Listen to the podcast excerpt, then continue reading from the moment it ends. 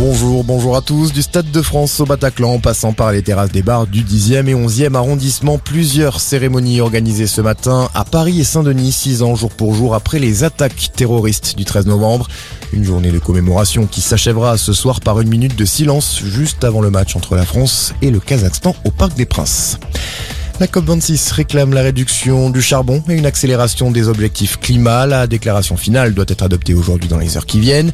Les pays continuent de négocier à Glasgow des négociations houleuses, plusieurs points de blocage, notamment la question de l'enveloppe financière destinée à aider les pays les plus pauvres à réduire leurs émissions de gaz à effet de serre, mais aussi à se préparer aux conséquences dévastatrices du dérèglement climatique.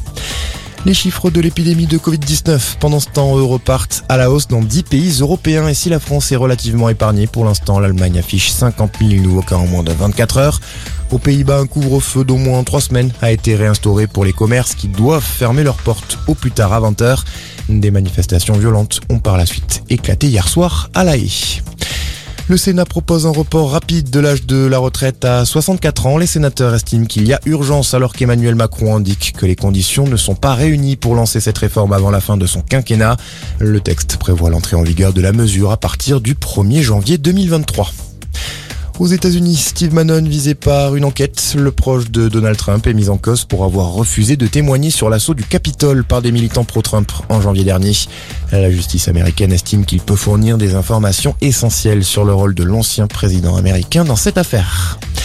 Et puis il sera créé d'ici un an. L'Observatoire international de l'information et de la démocratie verra le jour en 2022.